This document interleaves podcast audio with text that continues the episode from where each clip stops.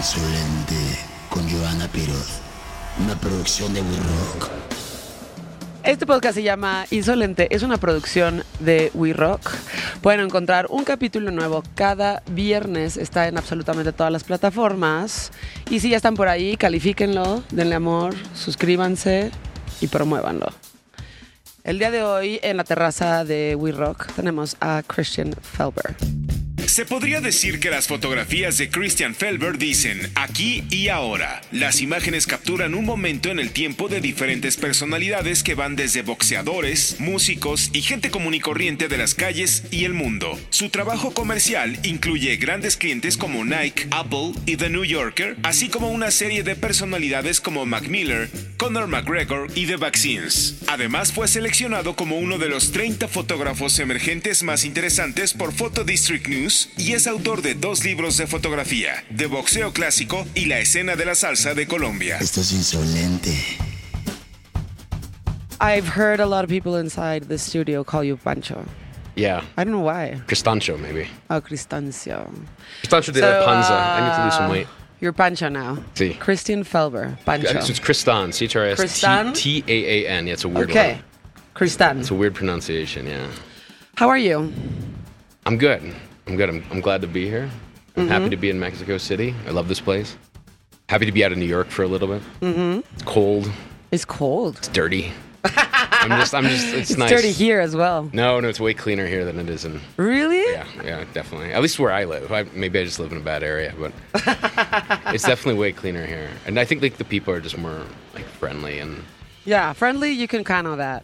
I mean, we are friendly like, people. like New York is kind of the epitome of like like just brutal honesty, I guess. And it's sometimes it comes off as sort of confrontational Yeah? and aggressive. And I think after I've been there for 12 years, and after that, you're just kind of like, all right, time to time to move on. Mm-hmm. You know, they say it's like live in New York before it makes you too hard, and like leave, and then go someplace like Northern California, but leave before it makes you too soft. okay. Like, that's how I feel. Like it's like, it's like I'm, I'm feel myself getting too too hardened. I'm like, okay, I don't want to be that like old weird New Yorker and like all curmudgeony and uh huh. grumpy. Like I definitely Grumpy. wanna- yeah. The grumpy New Yorker. Yeah, I don't want to be that. I don't I- I'm already that. getting there, so I'm like, okay, this is bad. I need to get out of here. So. Yeah. But you travel a lot for your work, don't you?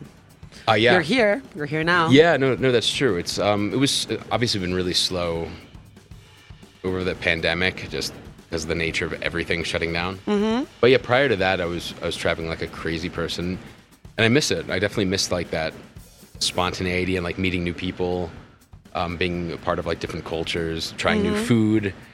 Um, it's exciting. The actual travel part isn't fun. It's like it can be very exhausting, um, Yes, especially when you're going from like time zone to time zone. But um, being able to like experience different, different, um, you know, cultures and geographies of the world, it's like it's eye opening because it, then you have a frame of reference for everything else. Mm-hmm. You know, I think if you- if you don't leave your water, you don't realize that there's other that other waters exist. Yeah. So yeah, I love it. Um, I mean, before we get into your, your work, um, you know, and actually talk about it, how does one become a photographer? How did you become? Well, the, these days I don't know. I mean, when I was coming up, like it, it was kind of there was more of a path. Like it was a little bit more traditional. Um, like I, I got out of college in 2007, and traditionally, like what you would do, it's almost like any, almost like a like a like a crafts job, like a, like where you would like apprentice. You know, it's kind of the same thing. Mm-hmm. Um, so what you do is you'd like assist Okay. for, for other photographers, and um, typically that's how you kind of learn the ropes of the industry. And um, because taking a photograph within the context of of um, like a job is very very different from you know just going around and like taking photos for yourself. It's it's just a different. You know, there's a lot of politics involved. There's a cer- certain like etiquette. There's a bedside manner involved. There's a lot of like moving parts that you don't really think about uh, when you're when you're actually not in it. And then as an assistant, you get to sort of like dip your toe into that world and learn. Um, you know, because it's a business at the end of the day. Uh, you know, I, I I hate to call it that, but it is. You know, every art you ha- you have to make a living. So you're trying to figure out how to like be creative, but at the same time balance it with this sort of like business sense. So what I did is Yeah. I, I I was I was interning for a while. But you knew that you would you wanted to do this, right? Yeah, yeah, for a while. Um, actually, it was funny. It was between this and music. I really wanted to go Yeah? to music school. My parents were like, I think they thought like they, their definition of music was like you know classical, like and like you know very traditionally trained. And I'm not. I don't know. I, I can't really read music, but I was in a bunch of different bands, and and you know they were right. They're like you know there's a commercial element to photography that exists that allows you to actually Of course. survive. And whereas I think like in music, like that gap is like way bigger. Yeah. Um, so yeah, definitely, I, I was kind of like not pushed into that direction, but like gently nudged in that direction, and it made sense, like economically. Like, yeah, I definitely, I don't want to be a starving artist. I definitely want to be able to like make it. Um, Yes, of course. so yeah, you know, you intern. Like the path for me was you intern usually for free. Like I got Yeah. paid, you know, ten dollars a day or whatever. Did that for, uh, you know, a couple summers, basically between between Yeah. years of school. And then when I got out, I assisted for photographers, um, which was really difficult. I was not very good at it. okay. And you never gave up. What's that? Even though you, you didn't give up, no, even I, though I, I just mean, know I wanted to shoot. I wanted to be the person being like, Oh, okay. Because you, you, you realize it's like the, the the assistants are the ones who are like. They're, they're always like they have to read the mind of the photographer and they're always there and I'm like I, I like I just didn't understand it like I'm like Okay. and there's a lot of pressure like if something went wrong it was all on the assistant Yeah. and but you don't get any of the glory you're not like I shot that you're like so, so I'm like mm. this is kind of this isn't a fair trade like I just Yeah. I don't know felt well, that's beginnings for everyone, huh? yeah, totally. It's you, rough. You got to start somewhere, but like, I just remember the assistants being like, telling me, stay in this industry for for two years max as, as an assistant, and Okay. then and then get out and try to shoot. And when I was coming up again, I was like 23 or 24 when I was assisting, and a lot of the assistants were in their mid mid to late 30s, mm-hmm. and I was like, I don't want to do that. I definitely don't want to be like a career assistant because it's easy to fall into it because it's just it's comfortable. You, you make good money. There's a good network. Um, you know, it's kind of almost like uh, like gaffers or like you know like cinematog not cinematographers, but like yeah, like gaffers on on um, movie sets. Like there's a little bit more of a. It's not unionized, but there's more of a, like a network and people can Okay, support yeah. each other. So it- it's very comfortable. And um, but I was like, I just I know I want to shoot. And then I think like when when when you know you want to shoot, like when you're working for a photographer, photographers can sometimes get a little intimidated.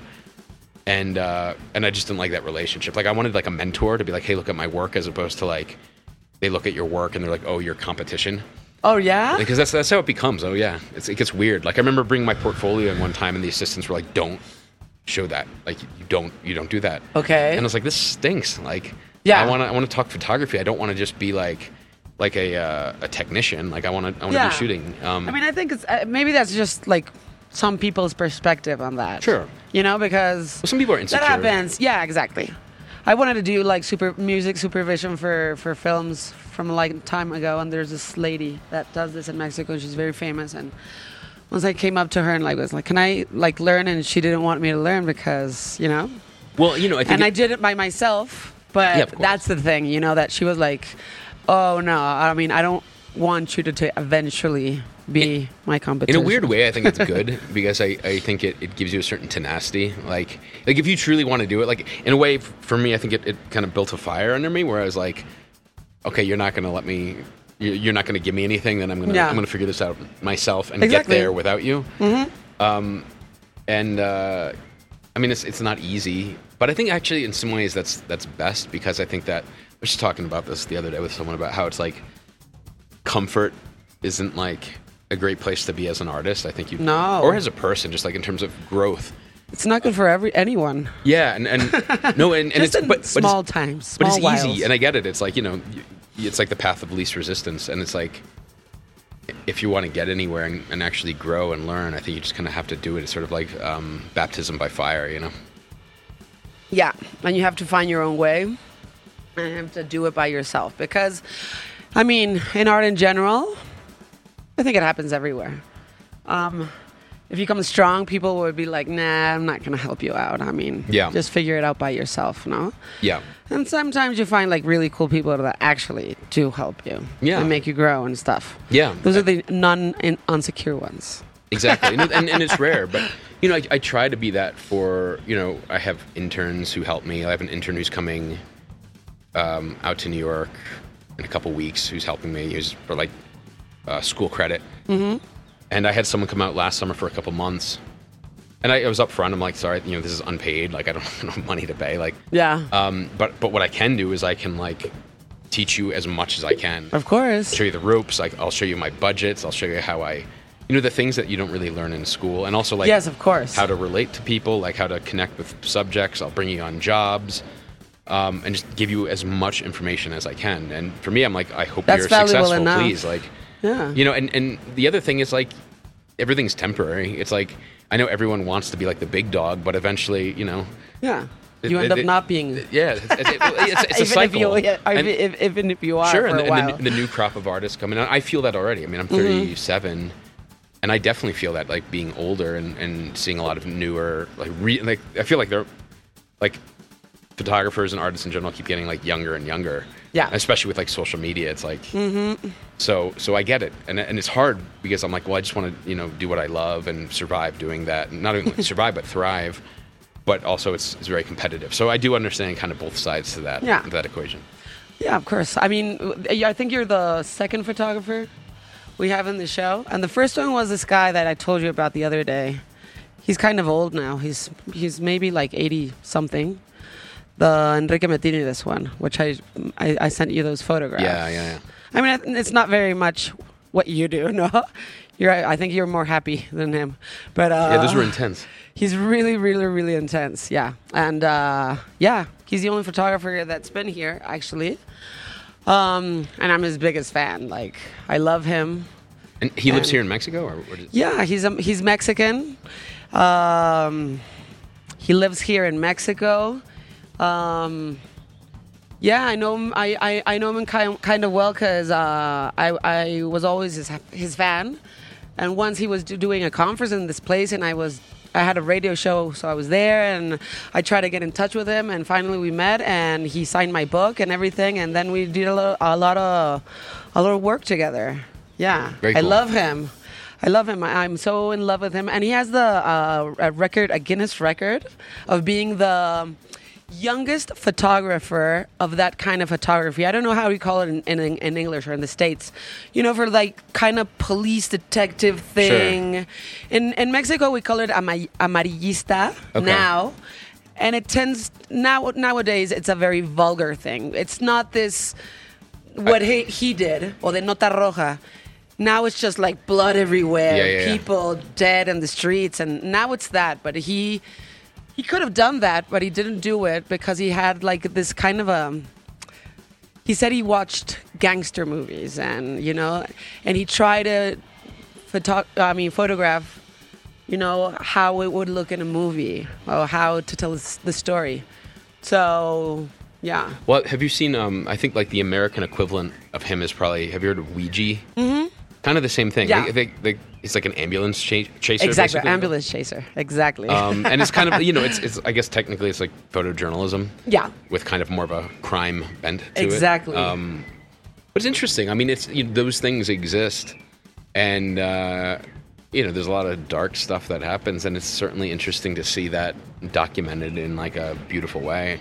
yeah. And it's part of life, so it's like, I don't know, why not? Yeah, I don't know, I, I- but I enjoy the macabre a lot, a lot. Like, uh, Do you know who you would like? Have you heard of uh, Joel Peter Witkin? no, You would like his stuff. I'll, Yeah? Yeah, you would love his stuff. and I can tell that you are like more, um, you're a pe- people person, you know. Yeah. You like meeting people. You Yeah. like talking to people. You like to get I do. involved and get you know like a catch of their personalities, and maybe that's kind of what you do when you photograph people. Yeah, I think again it's sort of like a uh, like a mixed thing where it's like I love doing it, Mm-hmm. um, but it can also can also be really challenging and yeah, I mean everything is sort of like a double edged sword. I feel like like yeah, I love talking to people and getting to know people and and you know being involved in someone else's world for a little bit and documenting that. But then on the flip side, the thing to me that's always always frustrating is when you want to document someone and then they don't like let you. Like, Like- if you, like like if you see something and you, and you want to photograph them and let's say you need permission and they're like no. Like for what? Um, okay, for example, I did a um, this series was called uh, Night Walkers, where I was photographing people around my neighborhood in Brooklyn at night, and it was only lit by like the uh, street lights, so like bodega lights, Okay. Um, like ATM signs. Okay. And it was all shot on film. It was shot on a medium format, like a Mamiya RZ67. I just put on a tripod, so it's kind of a slower process. You got to get the light meter. It's like it's a little bit more antiquated, and I think people kind of like the process, like they're a little bit more engaged. So that was the that was the the process, and, and it started off as kind of an exercise in um, talking to strangers, because I felt like I needed to learn how to get people to um, uh, to kind of open up as quickly as possible. Just because of my the nature of my job, a lot of times, even if it's like a celebrity, I'll have like 30 seconds to take someone's photo and like figure it out. Okay. So it's like this is a good exercise. You know, for me, it's like it's like cross training for for like a marathon or whatever. So for me, so I went out and started doing this exercise, but it turned into like a bigger project, and I turned into like a book. Anyway, um, it was like two in the morning, and I was in the middle of Brooklyn. It was this the street was completely desolate, and there's this really beautiful um, overhead fluorescent light, like it was from a, like a street light. This kind of sodium vapor that's like it's like orange looking. Yeah. It's, just- it's cool, and again, like two in the morning, and in the middle of the street, coming out of the darkness, was um, this Hasidic Jewish couple, and they just gotten married. Mm-hmm. Okay. And she had this mass. Ooh, they had this massive, um, Dress? yeah, like wedding gown. Uh huh. And uh, and they were, you know, they're just like dressed to the nines. And walking towards me, I was like, "This is like, like an incredible portrait. Yeah. Like, I need to get this portrait." And I asked them, and of course they said no. Why? I, I, I don't know for whatever. I'm not sure if it was religious reasons. I'm not sure if it was just, you know, They could have had that picture in their in their house. I'm, but it was like I still think about that photograph, and I'm like, God, like in this series, that would have been like if it was, you know, in a book, it would have been like the cover. I'm like, that is the photo. Aw. But you know, that's the problem when you're dealing with people. Sometimes is that Yeah. People are it's people are complicated, you know, and Yeah. uh, sometimes people get like even yesterday, I was out shooting, just walking around, and and there were these guys in like uh, suits coming out of this door, and I, I kind of peeked in, and they were not happy about that, and they, Uh-huh. and they started yelling at me, and I was like, I don't know what's going on here. I just kind of walked away, especially because my English is hor- or my Spanish is horrible. So, um, Uh-huh. but you know, it's it's kind of part of it, and I think you kind of have to develop a thick skin. But again, yeah, it's like of course you do. but again, if you're if you're if you're a musician or if you're a writer, um, you don't necessarily have to ask permission to like write a song, or you don't have to ask permission to like, you know, write a book. You just do it. Or if you're a painter, you just paint.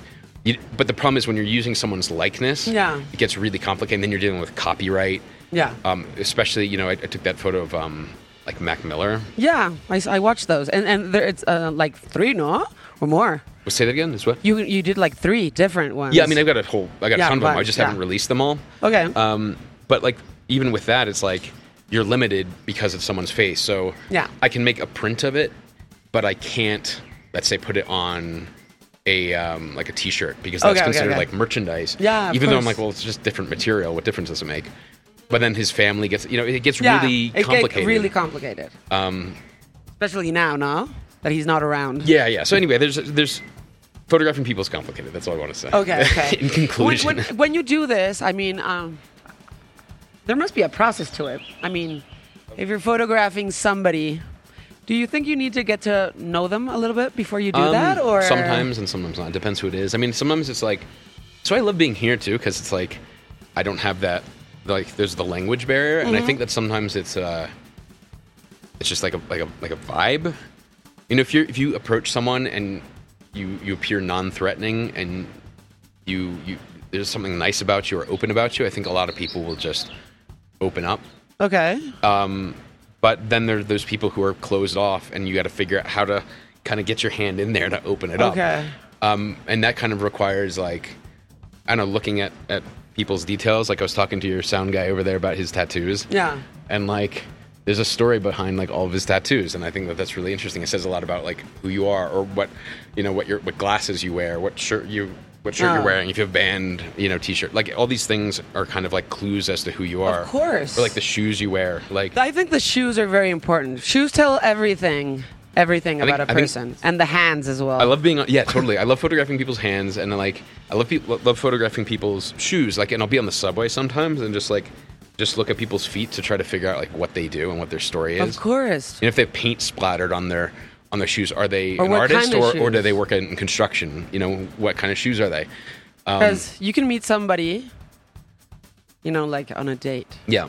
And if they have ugly shoes, it's all ruined. Yeah. It's all ruined. Really? No, I mean, know, if I they know. really have ugly No. shoes, it's like, oh, I'm going to the bathroom. I'm not coming back. No, it's true. It's I really. mean, that's never happened wait, to me, the- but what- I do like look at people's shoes and like, oh my god, what is Wait, what, that? what are those shoes? Like, what, what would like those shoes for you? What would be the what would be like the Um, killer? You know, like uh, I don't know, like kind of I don't know. I've had a lot, of, but there's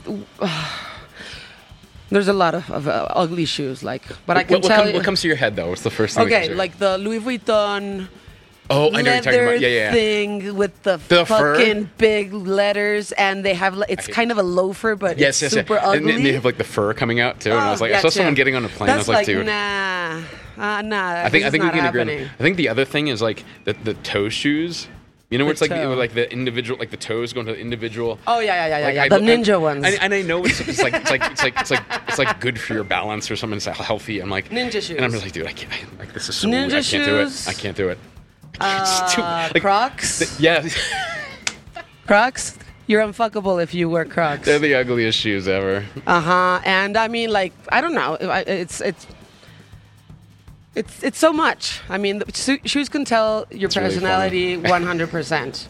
Your hands as well, no? And uh, Yeah, no, that's Yeah. true. It says a lot about like what you do. If you have like calluses on your hands, are you like a musician? You know, sometimes you're a drummer, you get calluses. Are you Mm-hmm. guitarist, or do you work in you know do you work in labor, manual labor? exactly. It's interesting. Of course, it tells a, uh, it tells a story. No? Yeah, no, totally. And I- Exactly. I, I, again, I have like it's weird. You have a lot of photos of people's hands. I've, actually, Oh, yeah? I took a photograph for the New Yorker of this uh, professional pianist, and I took a photo of his hands. Uh huh. Do you think about that and you're like, I don't know. There's got to be like, like an ideal, like hand type for playing piano. Like, if, like yeah, you have to have big hands. like I talked to a friend who met uh, Pino Palladino, the bassist. Like he's, Uh-huh. he's an amazing bassist. He's just had like the biggest hands ever, just like like paws. And you're like, oh well, that makes sense. Like if you're playing bass, like a better way to get around the fretboard. So Mm-hmm. it's interesting how I wonder how much like your hands dictate what you do, Yeah, of course. right? And your hands tell a story as well. Yeah. Like yeah, I, I, have, I have a um, see that I have a I have a pencil point in my hand from uh, from second grade. Uh-huh. Like someone threw me a pencil and it went and just stuck in there and broke off and it's still in there. It's like a tattoo from You second still grade. have it there? I still have the, the pencil point in my hand. Yeah, of course. I, love mean, those things though. It's like little details, you know. Of course. So yeah. Anyway, Yeah, and they tell a story about So- so every, everything you are. so that's what I look for when I'm talking to someone because again, like like every little thing that they, every decision they make, it says something about their personality. And There's something about music. Maybe it's the fact that you um, love music. Yeah, I think you want to, uh, to be inside music or inside the music industry. Yeah. That you do a lot of things with uh, musicians. Yes. So now you're in um, in Mexico. Yeah. You came to photograph everything Freddie Cowan Yeah. is doing. Yeah. He's staying. Um, well, he's gonna be here in the studio for at least two weeks, and all his kind of friends came along Yeah. to do a lot of stuff. No? Yeah. Yeah. Totally. And um, you've been doing this for the music industry for a while, no? Yes. That's how it started. Okay. You just um, you like you like it to be there. I mean, Yeah, I mean, I think it helps. Like, I, I've always loved music. I mean, I don't know. I I played drums for a long time. When, uh, like all through middle school, I kind of taught myself how to play guitar. It was just something that to me that was very natural. I still and I still love it. It's something that, um, I don't know. It, it, it it's something that's very like emotional and uh, I don't know, I think it's a beautiful like art form. I think I think it says a lot and it can make you feel a lot. Mm-hmm. Um, yeah, I don't know. It's uh, and it, I think it's it, it, it like transcends like cultures or geography. Like I think if I played you a song, like you could you could get a vibe, Of even though you might not like know the lyrics. It would give you like you could you'd get a feeling from it. Of course. I think that's incredible. I think that's incredible for any sort of art. I kind of wish I had brought. I had this book that I'm reading. Uh-huh. And, and I really wish I brought it. It was um, it's called Live Forever. Okay. It's about this like uh, it's by this Colombian writer, and it's this book about this girl who's a teenager, and she um, she skips, skips class one day, and she she realizes that she just wants to feel free, and she discovers like rumba. And she Uh-huh. just dances across like Colombia, like partying, and Yeah. and there's this one paragraph that that talks about music in such like a beautifully philosophical way, and I wish I wish I had had it, and like it's like really poetic. Okay. Um, but yeah, I know. I think there's something like healing about it. Like, um, I, I, th- I mean, think about it. It's like religions use it. You know, it's religious, but you can tell a story. Um, you know, it's used in movies. It's it's it just has so many uh, applications, and I think it's like it's just such a great way of communicating. yeah. And you knew Mac Miller. You took a lot of pictures. I, did, I didn't know him. I just I I you know, I spent like 40 minutes with him. I got hired. Yeah? yeah not a long time. Good I- pictures, though. Thank you. I mean, again, that's kind of part of the process is Yeah. like trying to get him to open up. So it makes it look like you knew him for a while, but I only knew him for like half an hour. Oh yeah. But it's like he was also very open and very sweet. And there's some people who aren't open and aren't sweet. And it's like I can still get decent photos, but it's a lot more difficult. Yeah. Of course. You know, you have like there's a little bit of a surrender involved. You know. Well, you have to be willing, you know. When I do this podcast, I, I, I, I, mean, I, I invite people. Um, when somebody's putting resistance to coming, and I think it's because not a, all, not all people know how to speak, or they don't feel comfortable speaking, Sure. or sometimes they feel too exposed or something. But if there's, I feel if I feel resistance there, I won't like, you know, I'll say, okay, I won't take it personally if you don't come, and it's all right. Well, I think a lot of it comes from insecurity, probably. Um, Yeah, of course. But it's just for me, if if it's like is my job and like I have to take their photograph, then it's like, come on, work with me here. Oh, you're right there? Yeah, do you want a beer? Uh, yes, please. That's thank you. That always happens with that opener. Like It's okay. Sometimes when I when I take, Yeah, yeah, yeah. Have it, have it, have a. Have thank you. That's, that's delicious. now, wow, wow, wow. I knew the last time I had Dos Equis. That's great. I brought, I, I brought you those. Doritos because I knew you were. I feel like that's not gonna go well. Like crunching on the. I mean, yeah. Fuck it. Cheers. Cheers. Good oh to my see you. Yeah. Um, what were we talking about? Oh yeah, so I think it's like a lot of times I feel like taking photos of people. It's like like when people go to the dentist. Uh-huh. It's like like they don't really want to be there, but they have to. But then, it, and then what makes it difficult? It's like when someone doesn't want to get their photograph taken. It's like the equivalent of going to a dentist, then they don't open their, their mouths. Yeah. And you're like, dude, I can't, Don't I, go. I can't do this. Like I can't like I can't do this exactly. I can't do this through like telepathy. I can't magically like fix your teeth. I got, Exactly. you got to open up your mouth, and then I. But Exactly. and that's the hard part is like just getting someone and getting someone to do that. Uh-huh. And like even like um, and that's also part of like you know to draw sort of like a parallel to like let's say the medical practice. It's like you know doctors have a bedside manner, Mm-hmm. right? Like they they're they're aware of how they introduce themselves, how they talk to the, the patient, because that affects everything. and, and and to make you calm through a process which is normally uncomfortable. Well, even even Yeah. even as as like something as minute as like color, you know, Mm-hmm. it's like that's why you know you see doctors wearing white because it's representative of like sterility, and then you get into like color psychology, and you're like, you know, why aren't they wearing black? Oh, because it's you know many cultures it signifies death, and you know you don't want that as a doctor. Um, exactly. So there's a lot of like variables that kind of go into like bedside manner and um, how people like relate to you uh huh. and uh, it's it's weird being aware of it. Like I, I'm I'm probably too aware of it. Like I can like even if I like I'll have a beard most of the time, like a big beard, and I if I shave it, I can feel people like looking at me differently and like behaving and interacting with me differently. Just as something as as small as that that you wouldn't even think twice about. And do you have like a trick? Is there something that you learned? Um, Photographing know? photographing people. No, no. Like um, when somebody is uh, not as open as as you would wish. Yeah. What do you do? I try to be really playful and kind of like well i'll try to talk to them and see if, if that will open anything up and then if that doesn't work i'll try to um I'll Give try, them some- No, well, I'll try to make them laugh and so because I, I think I think like like laughing is such like a, a primal instinct that you know you can't control it. If someone laughs, that you just like it's hard to like to hear something funny and and and hold in laughter. So I try to try to interact in a way that will that will kind of put them off kilter a little bit. Like I was photographing someone recently, and they've never gotten their photo taken. They're kind of uncomfortable, and sometimes I'd make them run around. Uh-huh. I'd have I'd like chase them around, and then do exercise, you know, whatever, just something to get them out of their head for two seconds, and then maybe I'll have like I don't know, one second to get that photograph. Yeah. The second that they stop Yeah. running, Yeah. and it's like natural, and then. I'll try to capture that. But it's tricky. It's tricky. Mine is booze.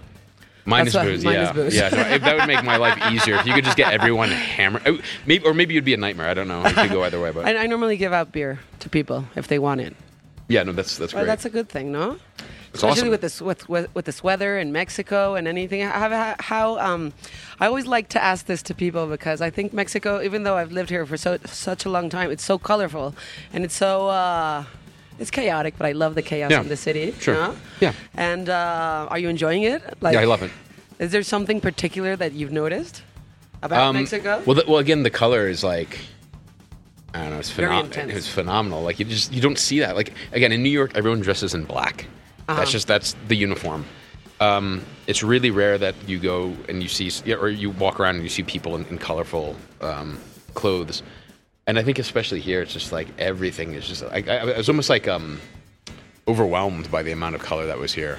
you took a lot of photographs. I took a lot of photos. And It's you were the- gonna take a lot of Yeah, the homes, the the the, the um the doors, the clothing, like everything, and, and just like it's it's like being in a you know totally different world. Yeah. And uh, to me, that's really inspiring. I mean, even these these benches, this like orange, it's like Yeah. it's just so like We like color. the, yeah, it's it's it, it, but you I, I mean you know you would see this maybe. In the U.S. in a Mexican restaurant, like that's where you would see this. Like you wouldn't see it anywhere else, and I just think we that's don't want interesting. to fall in the stereotype as we do as Mexicans. Is like, yeah, I mean, drink some mezcal and have some tacos. It's beautiful though. Yeah, it's beautiful. But I think that's also, you know, just Hispanic culture in general. I think there's a certain, I don't know. I think it, it depends a lot on- on the people. You know, Yeah. I mean, there's some people that can find beauty in everything, and some people that won't. Even Yeah, though I mean- things are super good, no, No, in every personality. Of of course, and I think that there's, there's always, you know, light and dark. There's always kind of like a duality that exists. Yeah, Nothing's perfect. No. And so it's like it But I depends get on. you, I mean- depends on I guess what you wanna you wanna focus on. yeah, of course. But people, uh, people in general, are like, uh, you can tell when somebody is. Uh, I mean, appreciate appreciate your work Right, and wants right. to be there. Yeah. Or somebody that's totally shut off. No. Oh yeah, totally. Totally. People that do not see beauty in anything, no? Sometimes a lot of people, Mexicans in the city, say, like, oh, it's so chaotic and the traffic. And I enjoy it so much. I really, I live in this most chaotic place near, down, down, near downtown, really near, no? And uh, the, the, the, the noise is like insane. I've gotten accustomed to it now. I sleep, but there's ambulances, people shouting. I live over a jazz bar, so, Wow. you know, drunken people, restaurants, and everything. Wow.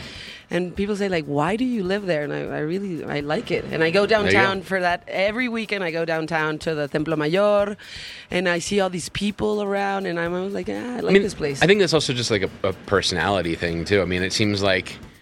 I mean, you seem pretty like rock and roll. You're wearing your Black Flag yeah, shirt. I've been dressing the same since I was like 12. But you know, 11. I think I mean again, if I looked at you, I'm like, okay, Black Flag, like you know, Black Flag's pretty like chaotic, a little like anarchist, like a little, kind of, you know. And I get it. Like I used to, you know, one of my first records I bought was like uh, uh, Damaged, you know, and Rise Above Oh, yeah. and all this. And I was totally into punk, so I, you know, I can relate to that and I understand it.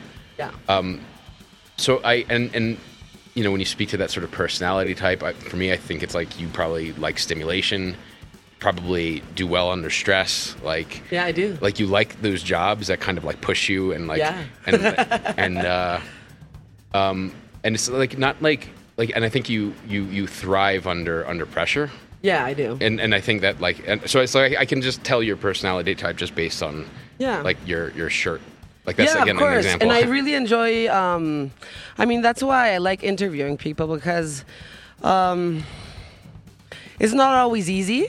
No. interviewing But people uh huh. It could be it could be tense and very weird sometimes. Very weird. yeah I could imagine And um, I take some something from each personality. You know, you always learn something from somebody else. Sure. And uh, even though you ask sometimes like stupid questions, but there, I, I don't think there's any stupid questions. But I mean, getting to know somebody better through their words or how they speak and you know everything, Yeah. you always take something. And I, I, I, I assume you do as well in another form, in another way. But you t- take something of that. yeah well I mean I think every experience just kind of shapes who you are in, in one way or another When you're for, when you're doing your your work, Yeah. what do you aim for? I mean, is it like um, this? Is it is it beauty or is it like um, talking about the moment? Is it uh, describing somebody's personality in one picture? I think it depends. Uh, Uh-huh. Like I don't think there's any one way to do it. And for me that's kind of it's kind of difficult because I've been struggling with that actually a lot. Because I think that people want you to be one thing. Like even in music, it's like they're like, "What are you? What's your genre?" You know, are you? and it's like we categorize yourself. And I think for me, it's like dependent on the project. It's dependent on um, the client. You know, if you're doing an advertising Oh, okay. job, Yeah. you don't want people like frowning and looking like you know. You need people happy. So it's like for me, I got to kind of create that environment to like get Okay. people you know laughing and, and make it more fun. Um, but then it's like if I work on my personal stuff, it depends on how I'm feeling. You know, sometimes I think with personal work, I think it has to be extraordinarily like vulnerable. Okay. Like that's where I'm trying to get to now is like trying to be more like internal and vulnerable with my work, which is difficult, especially in photography. Mm-hmm. And then other times, again, for editorial work, like with magazines, I typically just try to get something that looks like as authentic and honest, like as I Yeah. can from the people. Like, I'm like, Okay. okay, this is what they are. I kind of get it. Let me see if I can put that into a photograph. Like, exactly. Like kind of if you, if if if people looked at your pictures. I mean, I, I think tra- transcendent art eventually has to be timeless, Yeah, yeah, I agree. and you have to be um, like in music, no? Nina Simone used to say that if you don't, if you if you listen to somebody's art or music, and it does not reflect the situation of that person or or the Yeah. moment you're living in, or the social or political situation you're living in, then it's it's it's kind of you know not art at all because people would have to look at a certain photograph or of you in like I don't know 30 40 years or whatever and say like okay this was happening you know No, I agree. I think it's easy to get lost too. Like I was talking to Freddie about that. Mm-hmm. You know, especially when you're doing more commercial work, I think it's really, really easy to get lost into like what other people want from you. yeah Or like if you're a musician, like what your label wants from you, or you know, oh, this album did well. Do I just replicate that same sound for the next album, and then yeah exactly and it, I, I that's it's difficult. It's difficult to like remain connected to your intuition or whatever that thing is. It's Yeah. it's a struggle because I think like again everyone is trying to get like a little especially when you're doing it for money. It's like, you know, people want a specific thing and a specific look and um and uh, again, it's easy to kind of lose your identity, and I think that that's like one of the most difficult like challenges being to being any artist is to is to is to evolve tastefully, but also like Mm-hmm. Yeah. remain true to, to, to who you to are. what, But who you are and what you wanna man. what do you what you wanna um, what do you wanna say So I think No? everyone kind of wants to wants to change you in some way. But I mean, the, the people who I think truly like love you and care about you are just like, okay, I accept you for who you are. But um, it's it, it can be it can be difficult. It's difficult to figure out who to trust with with that, especially because it's like for me, it's like it's like sacred. You know, it's like what do you who do- who do I who do I trust with this work? Like and and, and their opinion. Because those opinions can kind of screw you up, you know. They can kind of mess with your head. Okay. It's like, oh, this work is bad. Then like, oh no, is my work bad? Now what do I do? Or if, you know, if if you're not on trend, like, oh shit, do I have to like redefine what I'm doing to try to you know make money?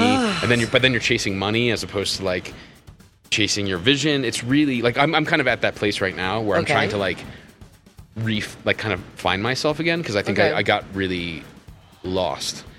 and, commercial work or yeah, what Yeah, probably that had a lot to do with it. I think I think you know the industry is difficult, and um, Yeah. you're trying to please everyone, and uh, sometimes it's like you you you do that so much that you kind of forget about yourself, and then you're like, I think when the pandemic happened, it was like I didn't have a lot of work, Mm-hmm. and so I didn't have distractions, and then all of a sudden I was kind of like left with myself without like having all of this, you know, the distraction of commercial work. Mm-hmm. And I was kind of like left with like, wait, who am I? Like, I, I, Who am yeah, It's like I, I, for, I, I forgot. Like, I, I lost track of like what initially, like, drove you to do this yeah, yeah, exactly. And I'm trying to like, that's part of the reason coming out here too is like, Okay. just trying to like reconnect with whatever that is. Mm-hmm. Because you know, sometimes I think it's like when you when you get good at something, it's really easy to just be on autopilot yeah of course and just do your thing and not think like you just go, I can do this. It's easy. You can kind of like walk through it. Mm-hmm. But then at some point, that doesn't become good enough, and then you you have to kind of reassess again yourself and and what pushes you. And again, going back to comfort, it's like it's just easy to become comfortable. And you're like, oh, well, I'm making money, I'm surviving, so whatever. Mm-hmm. And then at some point, it doesn't work anymore, and then you're like, okay, well, how do I make myself uncomfortable again? Okay, yeah, totally. I get you. Yeah, I mean, c- c- um, you know, being comfortable is um, it's not good. It's not a good place for anyone personally. And if you're an artist, it's it's it's not. It's, think it's, it's- definitely not a good place to be at all. It's weird. It's like like obviously we all want a certain amount of comfort, Mm-hmm. and I think that like as I mean I, I get it. Like as humans, we just want like the path of least resistance. Like who wouldn't? Like it's it's easy, and you're like, Yeah. this feels good, and whatever. But at the same time, it's like it's it's it's it doesn't push you and doesn't necessarily allow you to to grow. And I think that Exactly. And and, and again, I'm. I, I should really be, you know, listening more to what I say, like myself. to yourself. yeah, yeah. I, get, I, should, I need to take my own advice. Um, Yeah. Because again, it's just like it gets easy to be like, I got a you know decent apartment. I can pay this. I can do this, Mm-hmm. and you just you just lose track of who you are, and you get too comfortable, and then your work suffers from it. Yeah, of But then, but then at the same time, you also don't want to be like masochistic, where you're like, I need to Oh, no. suffer for my art, No, and I no, need to be uncomfortable. Yeah, Of like, course not. It's weird. There's like you know, it's not easy. It's like I there's, totally get you. there's no formula, and that makes it even more complicated. It's not like you put a little pinch of self doubt. Yeah. A little, pin- you know, it's like I don't know. It's uh. yeah, I get you. I mean, once I um, I meant uh, I met Trent Reznor, and I Oh, asked yeah. him exactly that.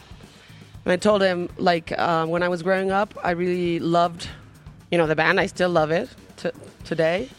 But I, I told him like um, I would really feel, um, you know, like you guys. You you were you were mad, you were uncomfortable. Yeah, yeah. You were doing this, and and my question was on how do you k- keep making um, good art when now you're in a totally different place. You can do whatever you want. Now he does these amazing scores for movies, and uh, he you can tell he has a very comfortable life. And he said. Um, well, I always remember that there's something discom- uh, of discomfort in this world, and I'm not, not Sure. always um, super happy with everything. So I try to remember that and try to make art through that feeling, even though I'm in a totally different place. Yeah, I mean, I think that it can it can have the same like bones and just have like a slightly different like structure. You know what I mean? Like I think that I'm, I'm sure what he's doing has still feels like him. Like I mm-hmm. Yeah, it and, does. and but it's just he's evolved, and I think that's extraordinarily difficult. It's like evolve gracefully. Like Yeah, no, that's the most difficult thing an artist can do, I think. Evolve gracefully. I mean, after, you know, your big first hit or whatever, you know, your first wave of fame. After that, how do you keep evolving uh, and being an artist that is actually proposing something new Yeah. through your work or through your art and um, still be not on trend because trend is not, uh, I mean, relevant. Yeah. Would be like a word, and Yeah. uh, and true to your what you- what you're what you're doing. Well, you know, it's like I think about. I couldn't imagine being in a band. You know, I think about like punk bands and stuff, and when they started like as teenagers and like all the you know this music that they made, and then like as you know they make a living doing it, and then they're like in their fifties, still singing about like you know anarchy and like Yeah. skateboarding and BMX bikes, and it was like I don't know. It's like I guess it's cool, but it's like at the same time. Uh, But no. that's, that's why I admire people like someone like like a band like Radiohead. Yeah. I think is like such a prime example of Yes. like a band that's been able to like evolve artistically. Yes. Like their their initial releases were very like alternate or, or alternative like rock Mm-hmm. and like indie. And then they just like no, we're gonna go in a completely different direction. We're gonna do like electronic music. yeah. And then they start doing music scores. Jonny Greenwood did music scores and all that. Mm-hmm. And you're like, that that's the way it should be, but it's so difficult and, and I don't know why. It's like it just requires and I guess you just have to be really smart and in tune and it's I don't know. It, it requires uh, uh, being being honest, being um, not not stop uh, not stopping on you know like learning stuff. I mean you know through everything, and um, and doing that because a lot of people. I, I mean I, I've interviewed a lot of musicians and now they're what are you listening to now, well, you know, the same shit I was listening to 20 years ago. And they're like, come on, you're a musician. You need to keep, I mean, listening to new stuff because if you don't, I don't, I'm not saying you have to, you know, sound like these people. Yeah, totally. But if you're not there and if you're not listening to a lot of stuff, I mean, what you're gonna s- keep sounding like you did? Well, you're like gonna- you're gonna 20 years ago. stagnate. Yeah, exactly. Um, exactly.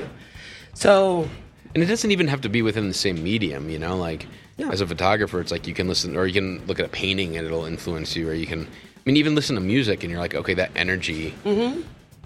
can sort of move you, or it's like you want the photographs to to have that same kind of, um, yeah, energy. Okay. So I think I think you know it doesn't even necessarily have to be within the same medium. Um, But- what do you what do you listen to now? I listen to. Um, yeah, what are you listening to? kind of all. I'm really all over the place. It depends on, on the day. Uh huh. I've been kind of on a weird like old school metal kick lately. Uh huh. I don't know why. Like I, it, it's sort of nostalgic. Like But metal like what? like like when when I was a I was like third grade. I remember like we had like a me and my brother. He's four years younger than I am. We had a like a I hate like babysitter, but it's basically someone who who looked after us. Okay. and um, like when my, my parents were were away, and um, they'd come back from school with like these big backpacks, and the backpacks were like full of CDs, Mm-hmm. and I would just go through them. And yeah, I was in like third grade, and I remember meeting, or not meeting, but I remember um, being introduced to like you know, Jimi Hendrix, Dale. They had good taste. and uh, that, that was the first record I bought. I was like, this is amazing. So I went to like, Which one? Um, it's called Live in Winterland. Ah. Um, but I remember hearing, uh, you know, him play the Star Spangled Banner, and like Yeah. just blows your mind. But like In Woodstock, right? Yeah, yeah, and then playing like like Pantera, Cowboys from Hell. Like I heard that, I was like, what is this? What is and this? I'm like, I really like this. it's like really heavy and like Uh-huh. um, Metallica. Um, Of course. uh, Stone Temple Pilots. Mm-hmm. I remember being really, really disappointed by the Grateful Dead because they, they had such a badass name. Yeah. And then they, they played it, and I was like, oh, this isn't Uh, I thought you were meaner. they're fine. They're fine. Um, but um, I'm trying to think what else. White Zombie. Oh yeah. So what I used to do is I'd, I'd take the, the, the CDs and like your, your caretaker I'd- I'd- had I'd- good taste. I'd hide them under my parents' CDs so they'd like forget about them. Uh huh. forget about basically I'm stealing their CDs. And uh and then I'd listen to them and then I think my dad found like the White Zombie record and he was like reading through the lyrics and he was like, What is this? You cannot be listening to this. And like it's uh, you know, it's like every kid goes through that that sort of like rebellion Yeah. listening to a different music that your parents are listening listening to. I Uh-huh. remember t- talking to my mom about Metallica that she's like, Are those those guys who wear like dog collars on their neck? No, Like- that's Judas Priest, mom. I'm like, exactly. No, ma'am, that's Judas Priest. It's just funny. It's just weird. I don't know. So I've been listening to a lot of like old school Metallica, just like because it's like, you know, a lot of a lot of, I think metal music is like the the the lyrical content is pretty cheesy, but I think there's a lot of amazing, like melodic elements to it Yeah. that are that's really beautiful. Like I've always loved that kind of um, soft, loud thing. You know, like Nirvana, like what they would do. They'd have like their verses would be quiet, and then their their um, choruses would be super, super loud. yeah. And uh, I've always loved that. I mean, and Metallica was great at that, where they would start off with like, you know, this like classical guitar in the beginning, and it was like beautiful. Yeah, like um, and Justice for All. It's very. totally. I think it's very classical music put into. any you know you listen to like Fade to Black, you listen to like One or any of this, and uh, and then the the the choruses were just so like brutal, and I'm like I just loved like the dynamic change and like because it made it just so much more interesting to have. Like it's I think it's less interesting when it's a song that just chaos from the beginning or really loud from the beginning. I mean I still like that, but. I think it's much more interesting when you have like dynamics involved. So anyway, that's a long answer. I've been listening to a lot of um, I love like, Metallica as well. I listen to a lot of like Pantera. Mm-hmm. Um, just from like a purely like guitar standpoint, that Mm-hmm. like what the hell, like Dimebag Darrell's. I don't know. He, that guy was crazy. Like, like it was like at the cemetery gates and that like yeah. that riff with the um with like the um pinch harmonics. And You're just Mm-hmm. like, oh, it's so good. so you're going back to your so roots. good. Yeah, uh, Megadeth. Yeah. Um, Black Sabbath. I love like Black Yeah. Sabbath because it's a little bit more like bluesy. It's sort of Mm-hmm. like it's like Led Zeppelin on steroids and a little bit Yeah. Mm-hmm. grimier, and I like that. Um, have you heard of the band Sleep? Yeah. Do you like Sleep? You guys? yes, of course. It's like like stoner metal. Mm-hmm. It's kind of like Black Sabbath, but heavier and darker Heavier. and like slower. Yeah, and it- his, his the voice is very Ozzy Osbourne. It, it is, yeah. It sounds Yeah. a lot like him. Uh-huh. Um, and I like uh, sometimes like High on Fire, which is like Matt Pike's Mm-hmm. the guitarist, like other project. They won a Grammy a couple years ago. Um, Mm-hmm. That's where I'm at a lot of the times. But then again, but We're I'll- lucky. But then I'll listen to stuff like Elliott Smith and Okay. and I'll be like, you know, I was listening to Figure Eight the other day, and I was like, this guy is like, his songwriting is like beyond. Yeah. It's so so good, and I think So good. I think he's like one of the most underrated songwriters ever. Yeah, Yeah, yeah. I think well, he has his um his followers. I don't know. It's a big. You know, I- no, it's. I, I- I think it's actually very small. I like- I like but the- he it w- was amazing. I like the more produced songs. Like I like, I, I think his fans didn't necessarily, and the critics didn't necessarily like um, Figure Eight just because it was so overly produced. Whereas like all of his other stuff was so sparse. It was just him and an acoustic Mm-hmm. guitar, and it was just nice hearing something that was so like well produced and like the layers and layers of Mm-hmm. of music. Um, and I, I appreciate. Like I've been trying to like write songs and, and like when you hear things like that like it was like the fact that he played everything is crazy Yeah. um, so he knew everything, like like every part of, of the song, which to me is just extraordinarily impressive. Um, yeah, I don't know. I've got a big playlist of a bunch of different. I, I literally have, I have like a 15 hour playlist that I that I use for photo shoots, and Oh, yeah? I, I just keep adding to it and adding to it and adding to it. when you're taking pictures of somebody, I mean, maybe in your studio. I mean, music helps, no? oh yeah, yeah. It's For like, you and for the per- the person you're photographing. Well, you're creating an ambiance. You know, it's like going to a restaurant. Like if you went to a restaurant Mm-hmm. and it was just like quiet, and all you hear are like the, the forks and the knives making the weird Yeah, like squeaky and people- noise. people, like, and, and you hear and you hear people's like side yeah. conversations. I'm like, ugh. I Like, like it's so uncomfortable, and I I didn't realize that until like I did a couple shoots, and you could hear the shutter, and there's like this quiet, and sometimes it's nice. Sometimes there's like an intimacy to it, but Yeah. um, it can also be a little awkward. Um, so for me, it just helps to create again an ambiance. Of course, and I think it's very important. I mean, I, I've been helping some friends that have restaurants. Just, I mean, I, I will create a playlist for you. Yeah. this because it's it, it- um, some people don't realize it, but when once the music is on and it starts making sense, they they realize how important what you're listening to is in a place you're gonna be there for a while, no? Yeah. So uh, for me, it makes a big difference. I mean, I cannot be somewhere that where uh, there's bad music. I would just like eat something and leave. Yeah. You know? But it's interesting how like the, the, the music almost like becomes part of the identity of the restaurant. You know, so, course. so it's like if you go to a, a dive bar and Uh-huh. like you know metal is playing, you're like, okay, this makes sense. Yes. But if you went to like I don't know a coffee shop where people are trying to work and metal is playing, you're like, this doesn't make much sense. Yeah. So it's like it, it depends a lot on the on the context. Yeah, it depends on the context. It depends what you put. But I mean, a lot of people don't don't realize this. But what you are listening to is very important. Totally.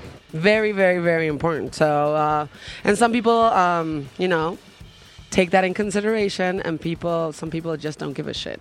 Yeah. Like some people don't give a shit about a lot of stuff, like what you're hearing, what you eat. No, some people don't. I mean, don't care about the difference between. Um, yeah, I don't know, like having a, you know, cold beer or a perfect martini. I don't know, like. yeah. And some people can appreciate a lot of stuff. Well, I think again, I think there's sort of like a, a time and place. Like I, I, like whenever I travel, I either like to find like the best place or like the worst. Like I like finding like dive bars or like really nice restaurants. I hate anything in between. Like Yeah. I, it's like, what's your identity? And um, you know, I can appreciate a really good dive bar where they're just like they just don't care, and you're like, okay, it's true to They don't it- care. it's it, no, I went. There was this. There was this bar in New York. I, I miss it because it's not around anymore. It was called uh, Mars Bar. It was on First and 1st mm-hmm. and they they didn't even refrigerate their beers. They just put like a. Uh, they had like just cases, like like cardboard cases of beer, and they just hand it to you. But the- what was not cold? No, no, no. But the jukebox was amazing. It, was- it was all like stoner metal and like this really heavy stuff.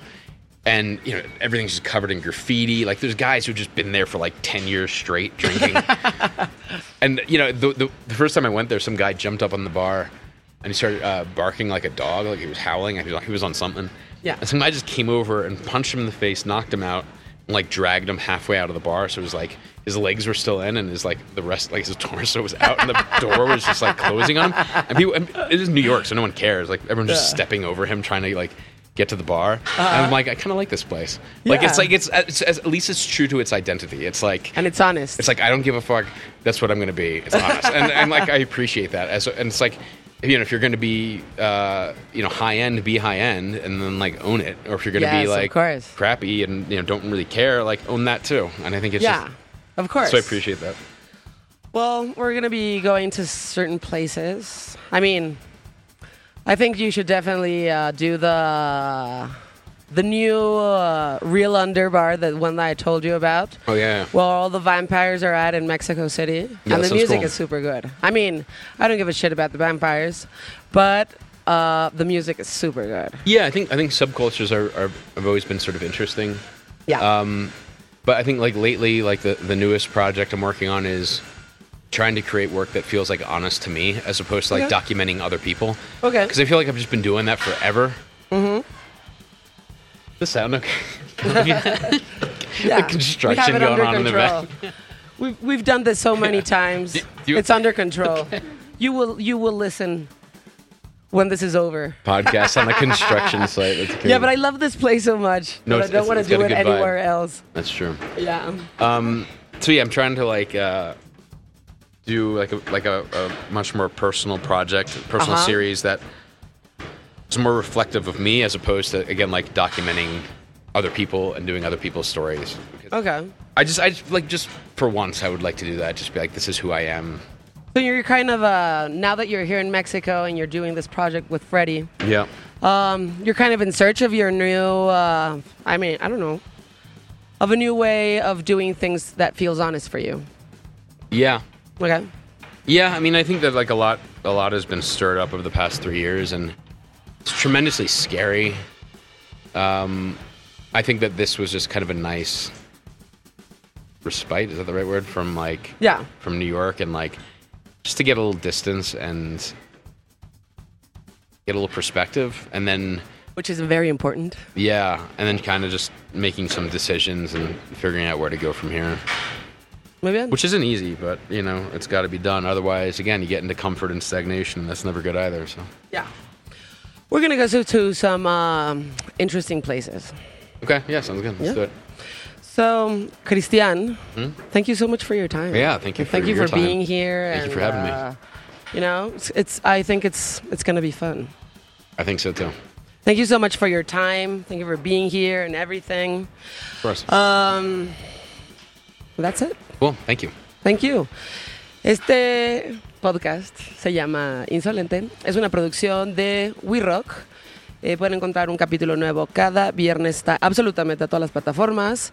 Y si están por ahí, eh, denle like, suscríbanse y ponnos que cinco estrellitas. Esto es una producción de We Rock.